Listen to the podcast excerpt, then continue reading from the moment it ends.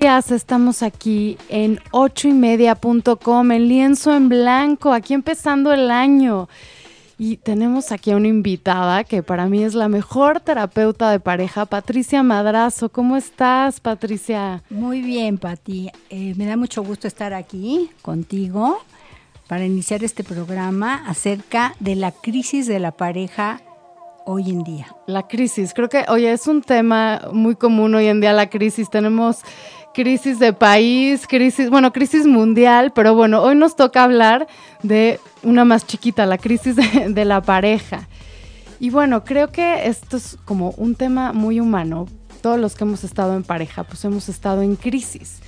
Y yo quisiera empezar como preguntándote, ¿por qué la pareja está tanto en crisis? O sea, ¿qué pasa? ¿Se, acaba el amor?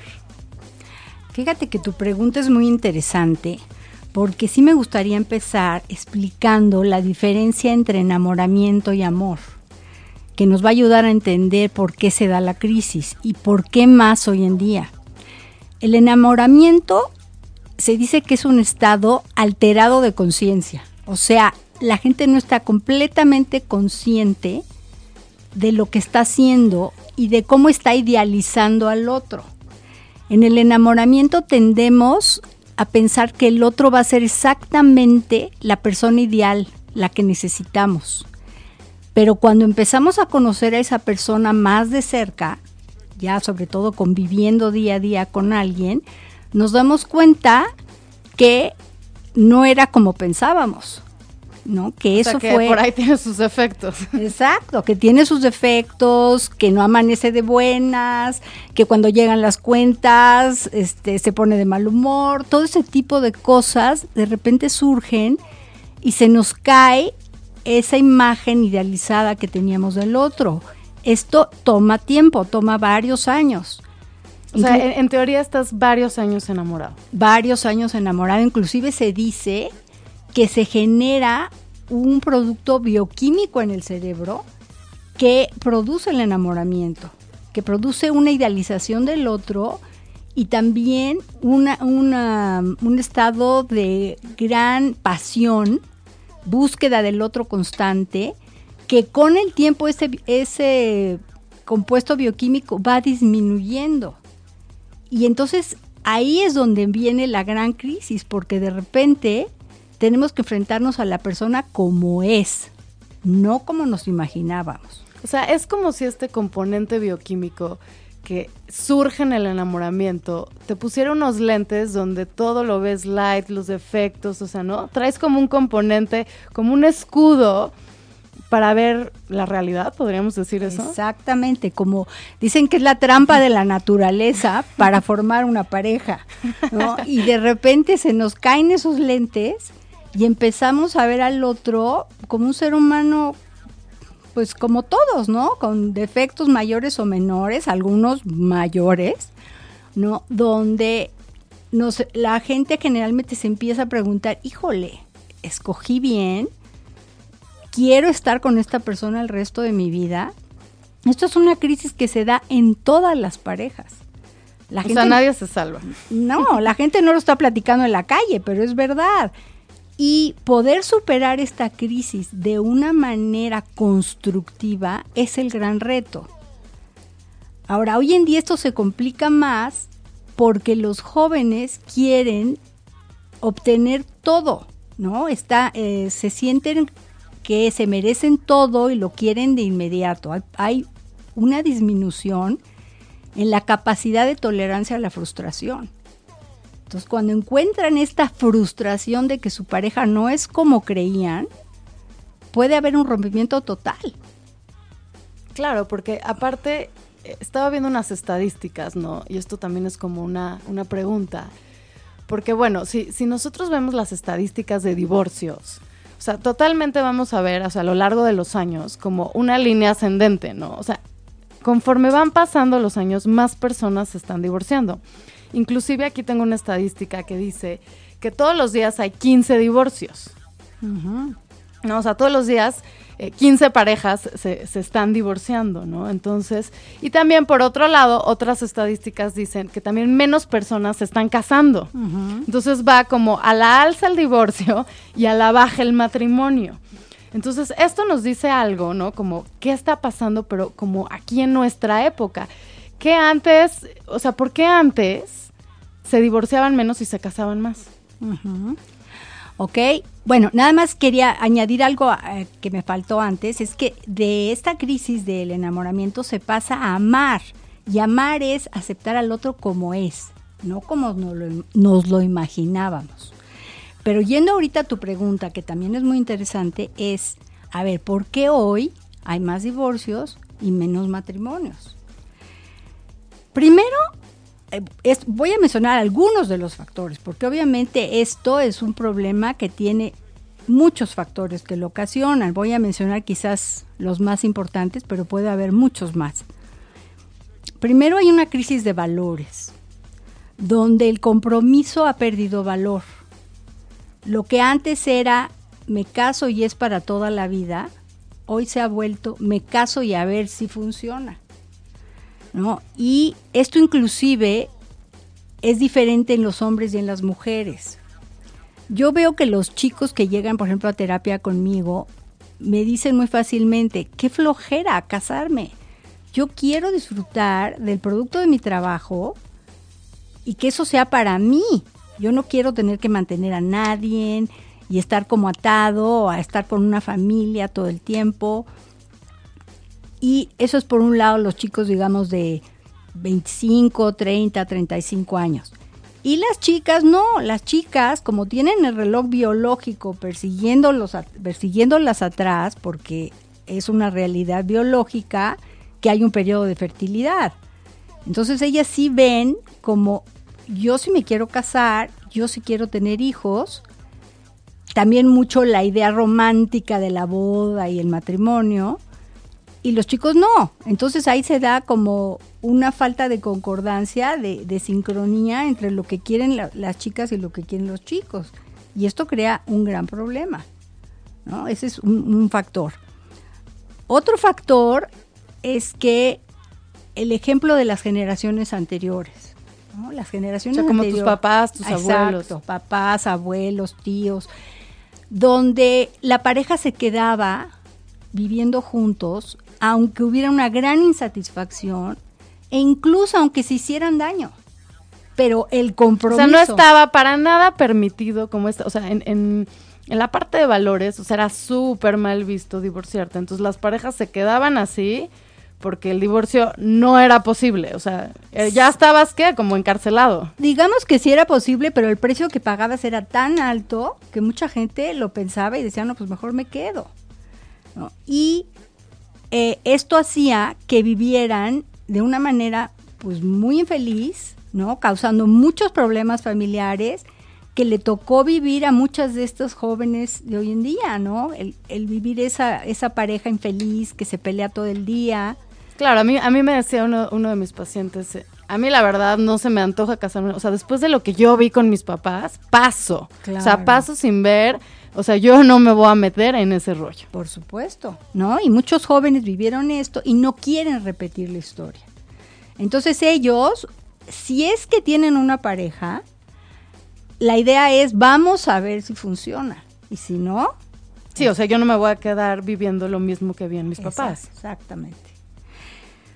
Luego hay otro factor también muy importante, que son las expectativas irreales muchas creadas por los medios de comunicación, ¿no? Lo que vemos en las películas, lo que leemos, eh, pueden ser expectativas, por ejemplo, económicas, de que vamos a vivir de cierta manera, vamos a tener tales ingresos, y si esto no se da hay una gran decepción y es un, un posible una posible causa de rompimiento. o hasta eh, estoy pensando como en Disney, ¿no? Y vivieron felices para siempre, ¿no? Y eso es mucho lo que te venden como la pareja aquí, o sea, en la felicidad total. Y pues, también va a haber problemas, ¿no? O sea, Por que es supuesto. Y, y la vida no es fácil y, y nadie cumple exactamente las expectativas que tienes. No, inclusive estaba, estaba leyendo como en la parte sexual, eh, o sea, que sucedía mucho que con la pornografía, con lo que pasan en las películas, o sea, toda la parte eh, sexual. había una expectativa altísima de lo que era la vida sexual, que en realidad ya en pareja muchas veces no se da y, pues causaba como una gran decepción. Exacto, ese, frustración. Esa era, otra de las expectativas que quería yo precisamente mencionar, ¿no? La sexual. Y luego la romántica, esto como de Walt Disney, ¿no? De que si me quisieras, sabrías lo que necesito. Eso no existe, nadie lee mentes, ¿no? Y la gente siente que no la quieren si no se comporta la persona como yo quisiera. Y eso no es verdad. Es, es increíble cómo a veces es tan fácil más bien pedir ¿no? Y no esperar cosas. Claro, que ahí entramos al tema taquillero de la comunicación, ¿no? Que, que, tanto dicen, no todas las parejas, o sea, creo que es hasta cliché, ¿no? Decir tenemos problemas de comunicación, pero es que en realidad tal vez tenemos expectativas no realistas y no estamos comunicando y entonces pues ahí se vuelve, hijo, un choque durísimo, ¿no? Donde pues realmente el, resultado es mucha frustración. Por supuesto, muchísima frustración y que muchas veces la conclusión, sobre todo de la gente joven, es, pues esto no funciona, ¿no? Y vamos a divorciarnos, sin realmente hacer un intento por tratar de hablar y resolver el conflicto. Muchas veces necesitan ayuda externa, una terapia, pero a veces lo pueden resolver ellos solos si pudieran comunicarse de una forma adecuada. Luego está otra, otra causa muy importante hoy en día, que son las adicciones. Es una realidad, también estadística, que ha aumentado muchísimo el número de adictos que hay a diferentes sustancias y también hay adictos a actividades, como puede ser... O sea, como workaholics, o sea, adictos a trabajar. O al juego, o a los aparatos, a las redes sociales. A, a la pornografía. A la pornografía, exacto. Y cualquier adicción va a producir soledad en la pareja. A ver, explícanos un poco. O sea, me suena lógico, pero, o sea, ¿qué, pasa? ¿Cuál es el mecanismo que...? Cuando alguien es adicto a algo, eso va a ser la prioridad número uno de esa persona. ¿No? Por ejemplo, alguien que es adicto al alcohol va a estar pensando todo el día en a qué horas va a beber. Y eso es más importante que llegar a su casa y ver a su esposa o a sus hijos, o que si era el cumpleaños de su esposa o el aniversario, a lo mejor se le olvida por estar pensando a qué horas va a salir de la oficina a tomarse una copa o a comprar una botella. Entonces, claro que el otro se siente abandonado. Sí, o inclusive eh, tal vez tenían un evento importante o habían planeado hacer algo juntos y es el típico de, me acaban de hablar de mi trabajo y me tengo que ir. Exacto. ¿No? Entonces, chau, chau, nuestros planes, ¿no? Causando muchísima frustración y esto empieza a causar también como mucha lejanía. Exactamente. Luego, por otro lado, las adicciones también producen conductas que dañan la comunicación, conductas, digamos, desproporcionadas, agresivas, que dañan la comunicación y que impiden resolver conflictos, porque el el codependiente, que es la pareja del adicto, empieza a tener miedo de hablar abiertamente de los problemas y también empieza a tener una gran frustración porque ve que no se logra nada. Entonces empieza a ver... O sea, como así, hablar contigo no, funciona. Yo, he oído muchísimas veces esa frase, ¿no? Que dices, bueno, ya has intentado, ¿no? Yo en terapia a veces digo, ya has intentado, ya se lo dijiste, no, no se puede hablar. No logro nada, sí lo he intentado pero topo con pared, entonces la verdad, o sea, prefiero ahorrarme la saliva, así, así o sea, así me han dicho, ¿no? Claro, y es verdad, ¿no? Digo, esto sucede también en parejas donde no hay adicciones, pero es mucho más frecuente en las parejas donde hay adicciones, ¿no? Que de verdad se vuelve muy difícil resolver un conflicto, hablando. Y entonces poco a poco esto va siendo como el típico vasito que se va llenando, ¿no? Entonces eh, existen problemas, no, no se pueden solucionar porque no hay comunicación, o sea, una comunicación real, efectiva, y entonces llega un punto de, de mucho enojo o mucho alejamiento o mucha soledad. Exactamente, eso produce las adicciones. Y luego tenemos la tendencia que existe hoy en día también a las infidelidades. La infidelidad es algo que siempre ha existido. Pero hoy en día está tan a la mano y en cierto modo es como tan popular, o sea, se considera así como, pues si todos lo hacen, ¿por qué yo no? Como una moda. Ajá. Y también es algo que se facilita mucho. Yo veo a los jóvenes, ¿no? Eh, pacientes que llegan y me dicen, bueno, pues del, viajan eh, de cada semana dos o tres días, van de viaje a diferentes lugares de la República, fuera del país, y pues viajan muchas veces con compañeros o compañeras de trabajo, eh, van a congresos, pues eso se facilita mucho la infidelidad y cuando la persona está vulnerable, porque su relación de pareja no va muy bien, pues es facilísimo, ¿no? Caer en una infidelidad. Y la infidelidad tarde o temprano puede romper una pareja, sobre todo cuando empieza a haber enamoramiento, haciendo sentir a la otra persona muy sola, muy abandonada, y traicionada. Eh, por supuesto, traicionada. Si, si es que se entera, porque a veces no se entera y sin embargo percibe que algo está pasando. Y eso también daña, aunque no lo sepa. Claro, pero como tú dices, tal vez otro de los factores también es lo que lleva a la infidelidad, ¿no? O sea, tú tienes que estar en una relación que no está marchando bien, que algo tiene como dificultad para que realmente tú puedas llegar a la infidelidad. Por supuesto que hay razones de fondo de la infidelidad y son muchas también. Tomaría tenemos tenemos que hacer un programa, eh, ¿no? sí, porque la infidelidad, o sea, las las causas profundas de la infidelidad es todo un tema, que tiene que ver con mil factores que afectan a la pareja. Pero digamos que hoy en día esto se facilita, que sí es un factor que lo precipita más frecuentemente. Pues esas serían las que se me ocurren ahorita importantes que están produciendo hoy en día mayor crisis en la pareja. Ok, vamos, vamos a repetirlas un poco para ver. Entonces, tú nos hablabas, Patricia, de una crisis de valores. Exacto. Que hoy en día, o sea, el compromiso es visto de una manera distinta, se vive de una manera distinta. Y entonces, al bajar eh, esta definición de compromiso, hay una crisis de valores donde la pareja se ve más vulnerable a perdurar.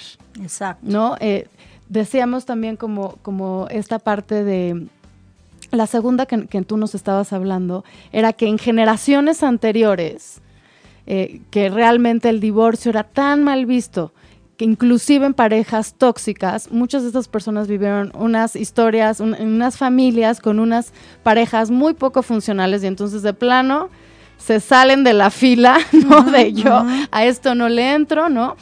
Eh, y también esta parte, el tercero, podríamos decir, que son las expectativas irreales que se, que se combina un poco como la baja tolerancia a la frustración que hay, donde queremos que todo salga como nosotros queremos. Y si esto lo combinamos con lo que nos estabas diciendo de el enamoramiento, pues cuando cae el enamoramiento, obviamente no se van a cumplir las expectativas, se genera muchísima frustración y se rompe la pareja. Otro factor que todos has encontrado como muy importante son las adicciones, que hoy en día eh, estamos siendo adictos a sustancias, pero también podemos ser adictos a cosas, ¿no? Actividades y que eso realmente genera todo un ciclo en la pareja donde se acaba se acaban alejando y acaba como no funcionando. ¿No? Entonces, y, por, y quinta ponías como la infidelidad. Sí, la propensión a la infidelidad. La propensión Digamos, a la las causas de la infidelidad en sí sí son mucho más profundas que habría que analizar en otro programa, pero la, la propensión a la infidelidad es algo que ha aumentado enormemente en los últimos años.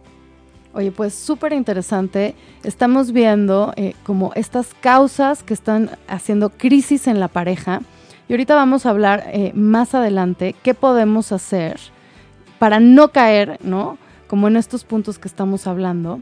Vamos a irnos a una canción y regresamos a hablar de esto. Estamos en lienzo en blanco en ochoymedia.com. Estamos de regreso aquí en Lienzo en Blanco en ochoymedia.com hablando de crisis de pareja con Patricia Madrazo. Justo estábamos hablando como de factores que están favoreciendo la crisis de pareja hoy en día. Pero sabes que Patricia, estoy pensando también, hay unas parejas que sí funcionan. ¿no? Hay unas parejas como, como muy funcionales, de esas que ves, y eh, muy felices. Entonces, mi pregunta sería, ¿qué están haciendo esas parejas? O sea, ¿qué están haciendo las parejas que sí funcionan? ¿Qué elementos distintos tienen? Claro. Bueno, primero que nada, las parejas que sí funcionan, que, que encuentran que las cosas buenas son mucho más que las cosas negativas, porque obviamente en cualquier pareja va a haber cosas negativas, va a haber cosas, incompatibilidades, eh, formas de manejar conflictos que no son las adecuadas. Somos humanos todos, ¿no? Pero cuando lo bueno supera lo malo y están juntos sintiéndose satisfechos, son parejas que están trabajando por la relación. O sea, le dedican tiempo y energía a la relación. Una relación es como una planta. Necesita regarse, necesita quitar las hojitas feas, ¿no? Necesita a lo mejor a veces... Tiempo, necesitas dedicarle tiempo. O sea, yo también veo muchísimo, o sea, como... Eh, especialmente como las parejas que tienen hijos, o sea, llega la paternidad y se vuelven papás, ya no son pareja, entonces no le dedican tiempo, o sea, esa plantita deja de, de, funcionar, o sea, parece que sí porque están como funcionando como papás, pero en realidad son dos áreas distintas, o sea, una es la paternidad y otra es la pareja. Exacto, una es la pareja marital y otra es la pareja parental y se le dedica a veces muy poco a la pareja marital cuando ya están los hijos. Yo inclusive he visto parejas que se van a, celebrar su aniversario de bodas con sus hijos. Digo, bueno, pero aquí lo que se está celebrando es la relación entre ustedes dos. La relación con los hijos es otra, ¿no?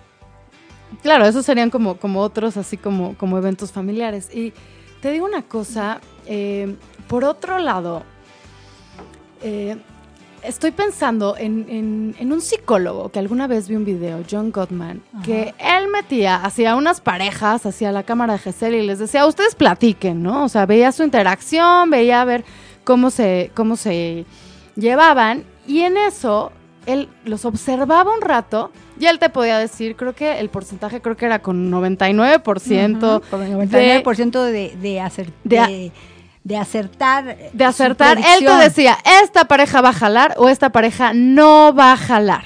O sea, solo con verlos. Entonces digo, parecía así como de bolita mágica.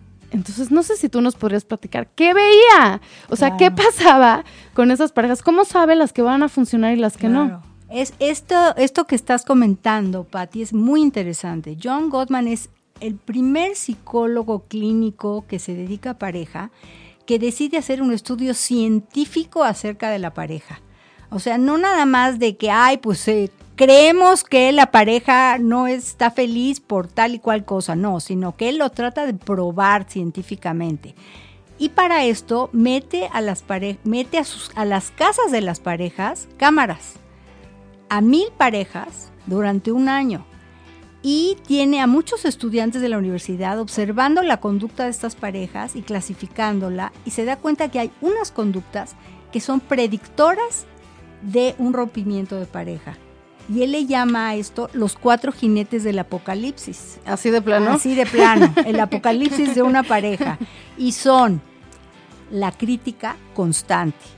Obviamente que una crítica de vez en cuando pues la hay en cualquier pareja, pero la crítica constante sí erosiona a la pareja o sea, como el típico que dice de nagging, de estarte quejando y tú hiciste esto y te estoy acusando. Y, y esto no está limpio y esto porque está así. y te dije esto, ya te dije 50 mil veces. Y, o sea, como... Exacto. Eso va desgastando la relación, va dañándola, va disminuyendo. Ok, entonces es el primer jinete del apocalipsis, la crítica. La crítica.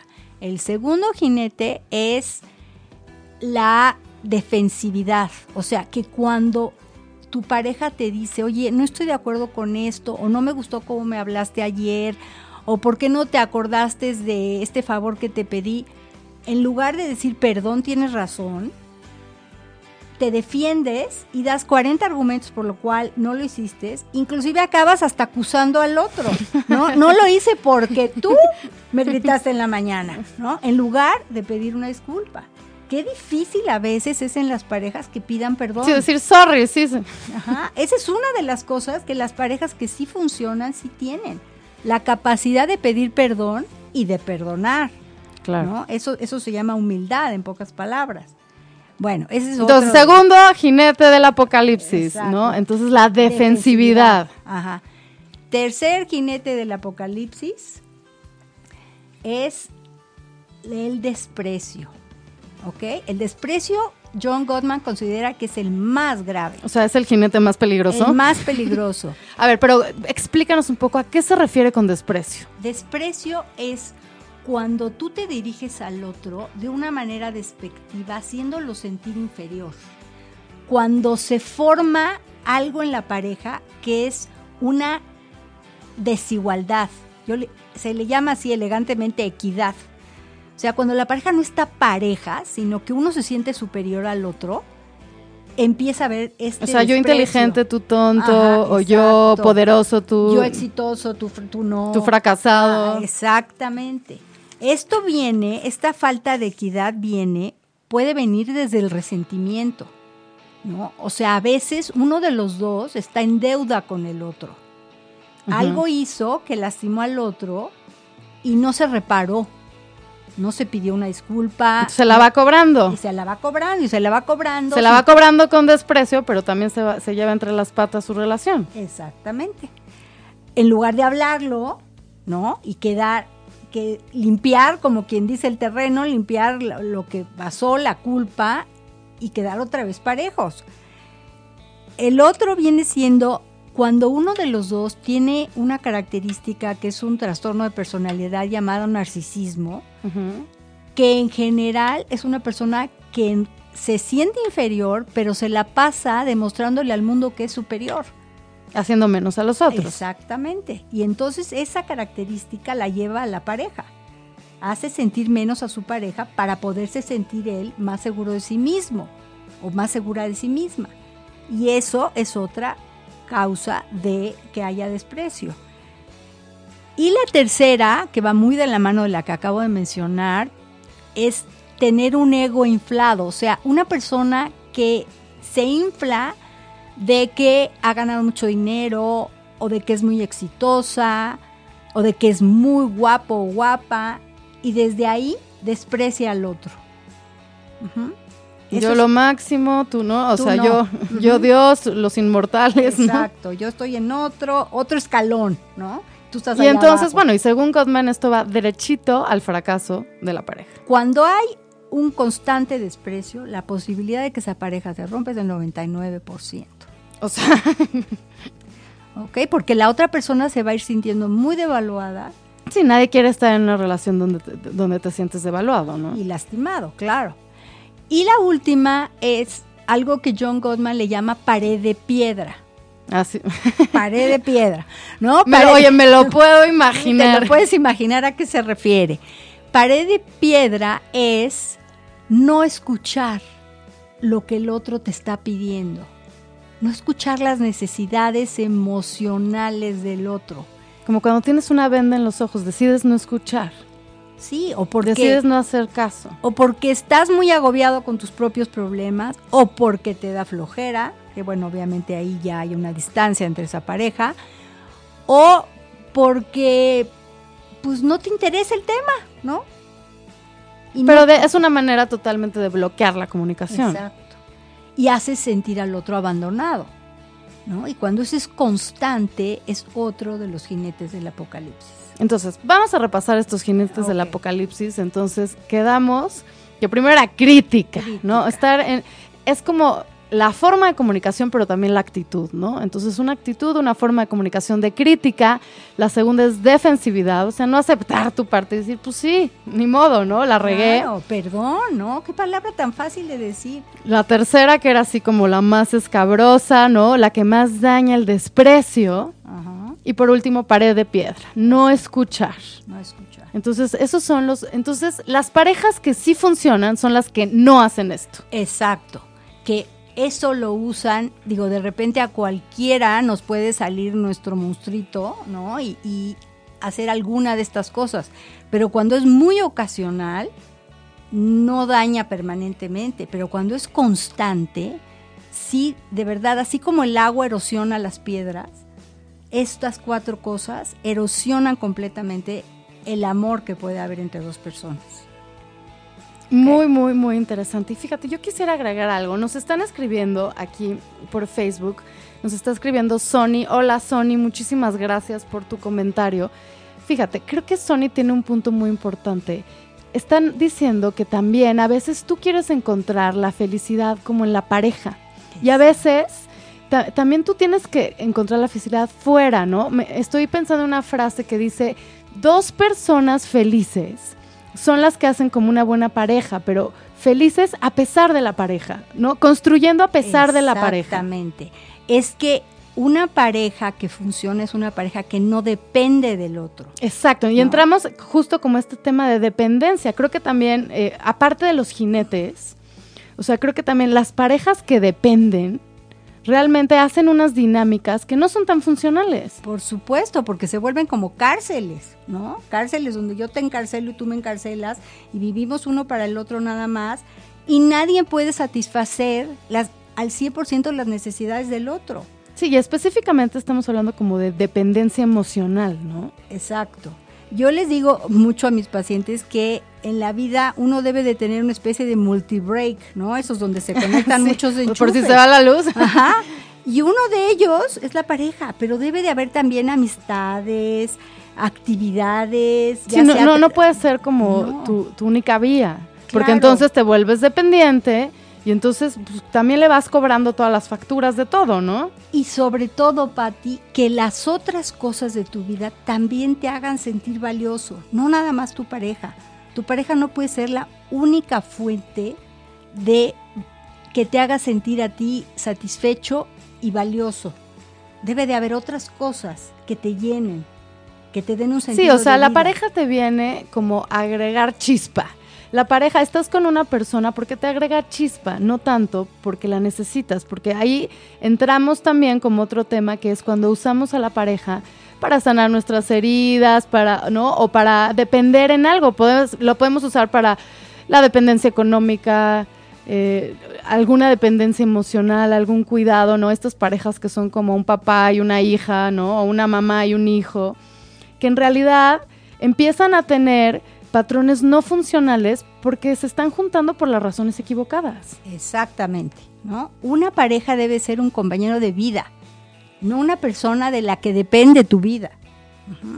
Por supuesto. Y, cuando es una compañera, una realmente un compañero de vida, entonces tú vas creciendo y le compartes, él va creciendo y te comparte y entonces juntos pueden hacer una dinámica increíble. Claro. Entonces, mira, esto me lleva a pensar como otra pregunta, o sea, estamos, ya hablamos como de factores, ¿no? Que promueven la crisis hoy en día. Ya hablamos como de lo que están haciendo las parejas que sí funcionan, o al revés, lo que están haciendo las parejas que no funcionan.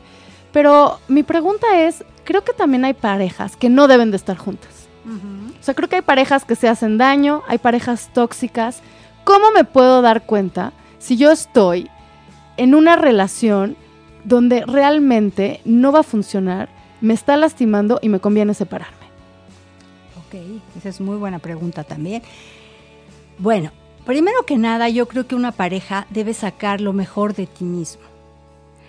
Cuando una pareja te hace crecer, cuando las cosas buenas son mucho más que las negativas, cuando no nos estamos haciendo daño, cuando no le estamos haciendo daño a nuestros hijos.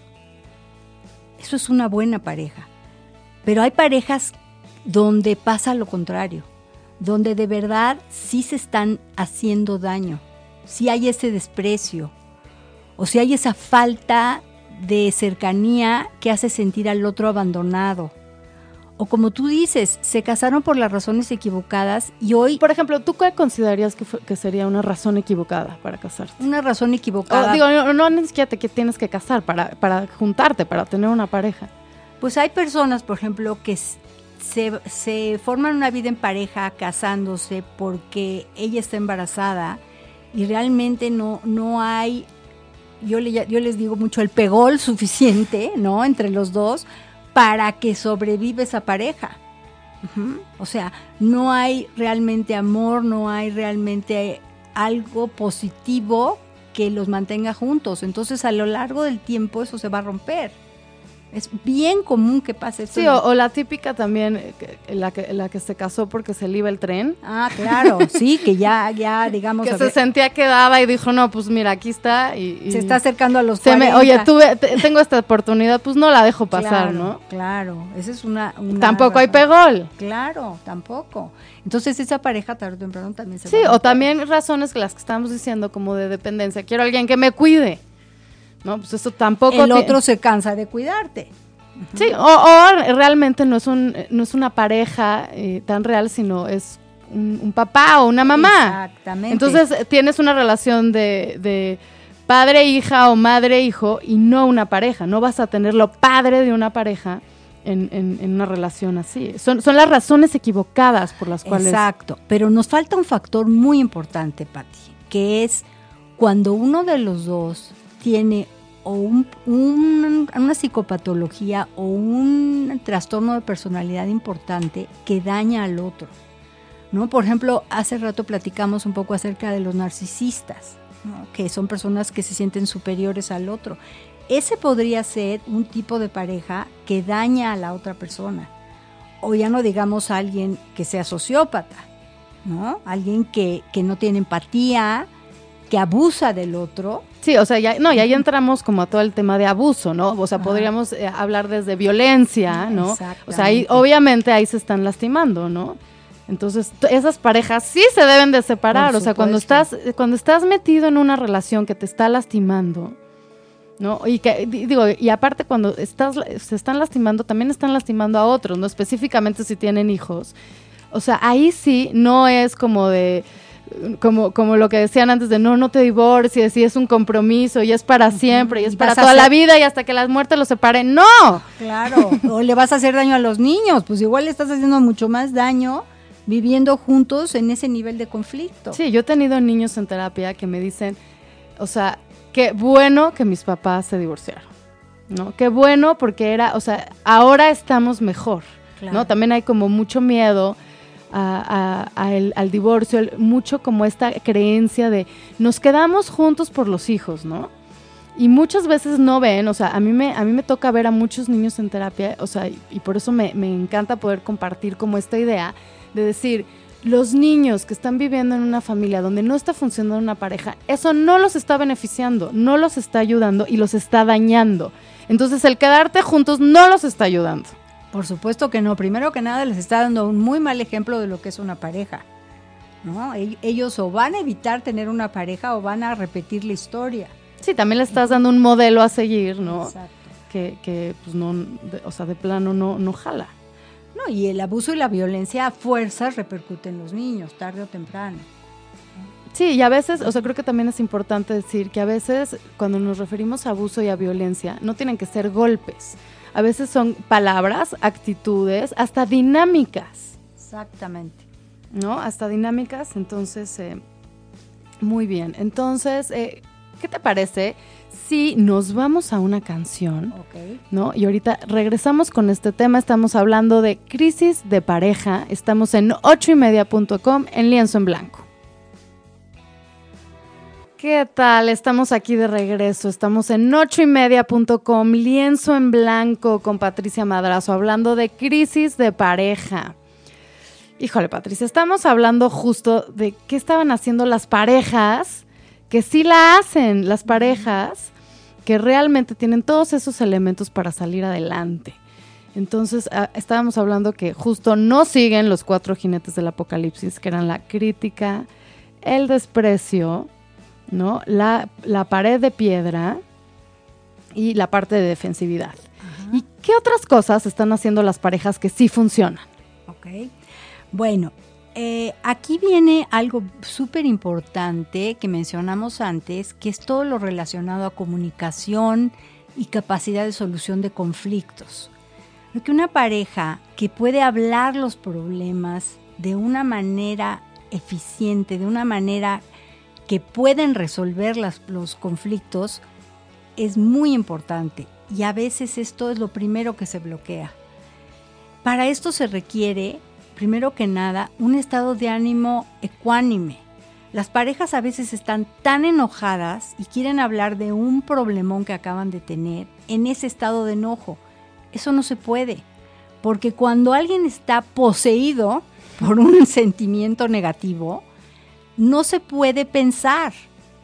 Es como que... Sí, primero tienes que calmarte, ¿no? Exacto, primero te tienes que calmar para volver a pensar y entonces ya desde una parte racional poder hablar con la otra persona sobre lo que sucedió.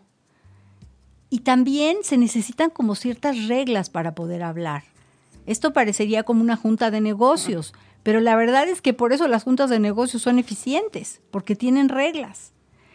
Dentro de estas reglas es primero que nada, ¿cómo poderle decir al otro algo que nos molesta, algo que no estamos de acuerdo? Lo tenemos que hacer de una manera que no lastimemos al otro, que no lo juzguemos. Sí, como que en la forma está, ¿no?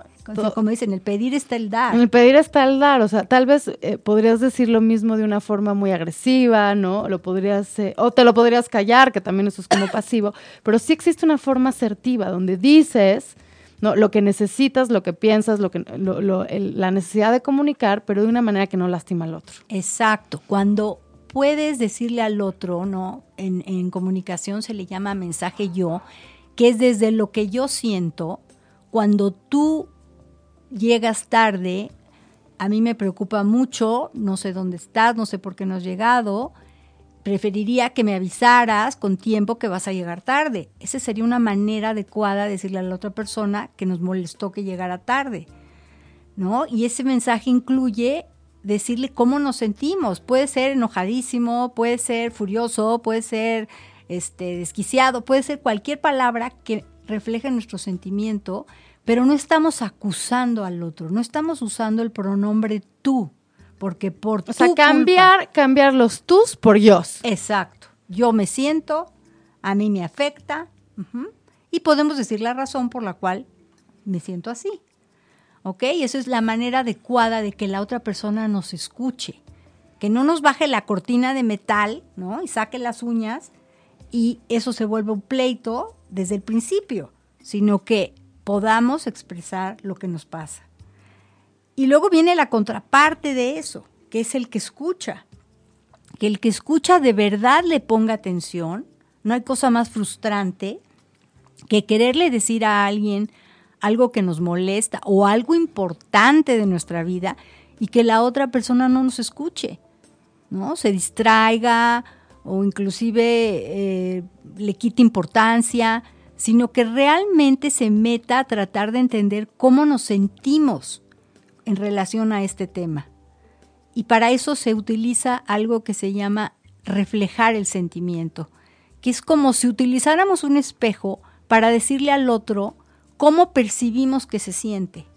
¿No? Le vamos a decir más o menos en su con las mismas palabras o inclusive con algunas diferentes, lo que vemos. lo que te entendí, ¿no? Lo que te entendí. Ah, lo que me estás diciendo es que esto te choca y que, ¿no? Y me estás pidiendo que, que cambie esta parte. Me estás diciendo que ayer cuando te hablé feo te dolió horrible. Bueno, eso, eso se, es lo que todos pedimos, todos pedimos. Sí, porque te validan tu emoción, o sea, cuando dices, ay, bueno, o sea, llegó, llegó el mensaje, no, el otro está escuchando, te, calmas, hasta se te baja el sentimiento, o sea, estabas enojado todo, se te baja el sentimiento. Es la manera más fácil de desactivar la bomba, ¿no? Cuando tú le dices al otro, veo que estás muy enojado porque te hablé horrible, la otra persona inmediatamente se calma y también reconocer siempre, aunque sea el 5% de lo que nosotros nos sentimos culpables de lo que pasó, ¿no? Porque generalmente en todo problema, en algo participamos, ¿no? Aunque sea... Bueno, pero nos encanta que el otro tenga la culpa. Ah, claro, nos encanta. Y nos encanta culpar, pero a veces en algo contribuimos nosotros a que eso sucediera. Si nosotros reconocemos nuestro pequeño o gran porcentaje de nuestra contribución para que eso sucediera, es mucho más fácil que la otra persona lo acepte y esté dispuesta a negociar. Y la tercera cosa súper importante es negociar. Hay que aprender a negociar las cosas. Claro que para entrar a una negociación, el primer ingrediente es estar dispuesto a ceder. Esto es todo un tema, ¿no? saber ceder.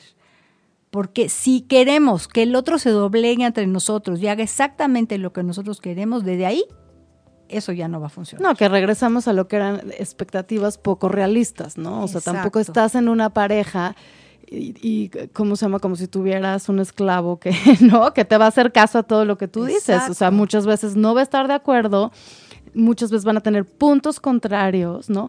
Hasta ni siquiera tienen que tener puntos contrarios, o sea, puede ser que tengan, uno tenga un evento, otro tenga el otro evento, y son el mismo día, a la misma hora, y tienen que negociar qué van a hacer con, con eso, ¿no? O sea, son desde cosas chiquititas hasta cosas más grandes, ¿no? Pero, o sea, creo que también, ya que estamos hablando de qué hacen las parejas que sí funcionan, creo que también son grandes negociadores. Por supuesto, son grandes negociadores y tienen la humildad de decir, sé que no me voy a salir con la mía al 100%.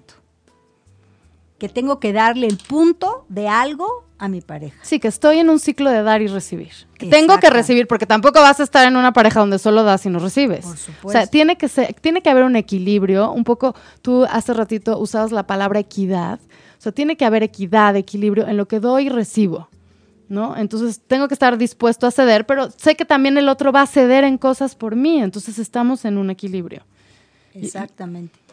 Es, eso, es, esto que acabamos de mencionar es importantísimo. Son como las herramientas para sacar los problemas adelante.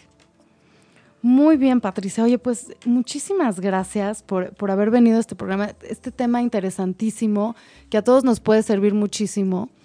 Y entonces creo que tenemos que, es un momento como de reflexión, creo que tenemos que evaluar nuestras relaciones de pareja, darnos un espacio, darnos un tiempo y decir, ¿qué es lo que está funcionando? ¿Qué es lo que no? Usar estos elementos que tú nos estás platicando sobre la comunicación, cambiar el tú por el yo, empezar a negociar, empezar a escuchar, quitar esos cuatro jinetes despedirnos de la crítica, de la defensividad, de esa pared de piedra y también del desprecio. Todo esto puede hacer que, podamos construir y creo que también nos tenemos que preguntar si estamos en una relación constructiva o una relación que nos daña. Nosotros podemos decidir, invitamos a todos a pintar su lienzo de los colores que, ellos quieran, pero a partir de la conciencia, porque tú decides, es tu vida, tu obra de arte. Muchísimas gracias por acompañarnos en la transmisión de hoy. Gracias, Patricia. Gracias, Patricia Madrazo aquí estuvo con nosotros. Y esto fue Lienzo en Blanco en nochoymedia.com. Gracias. Gracias por invitarme.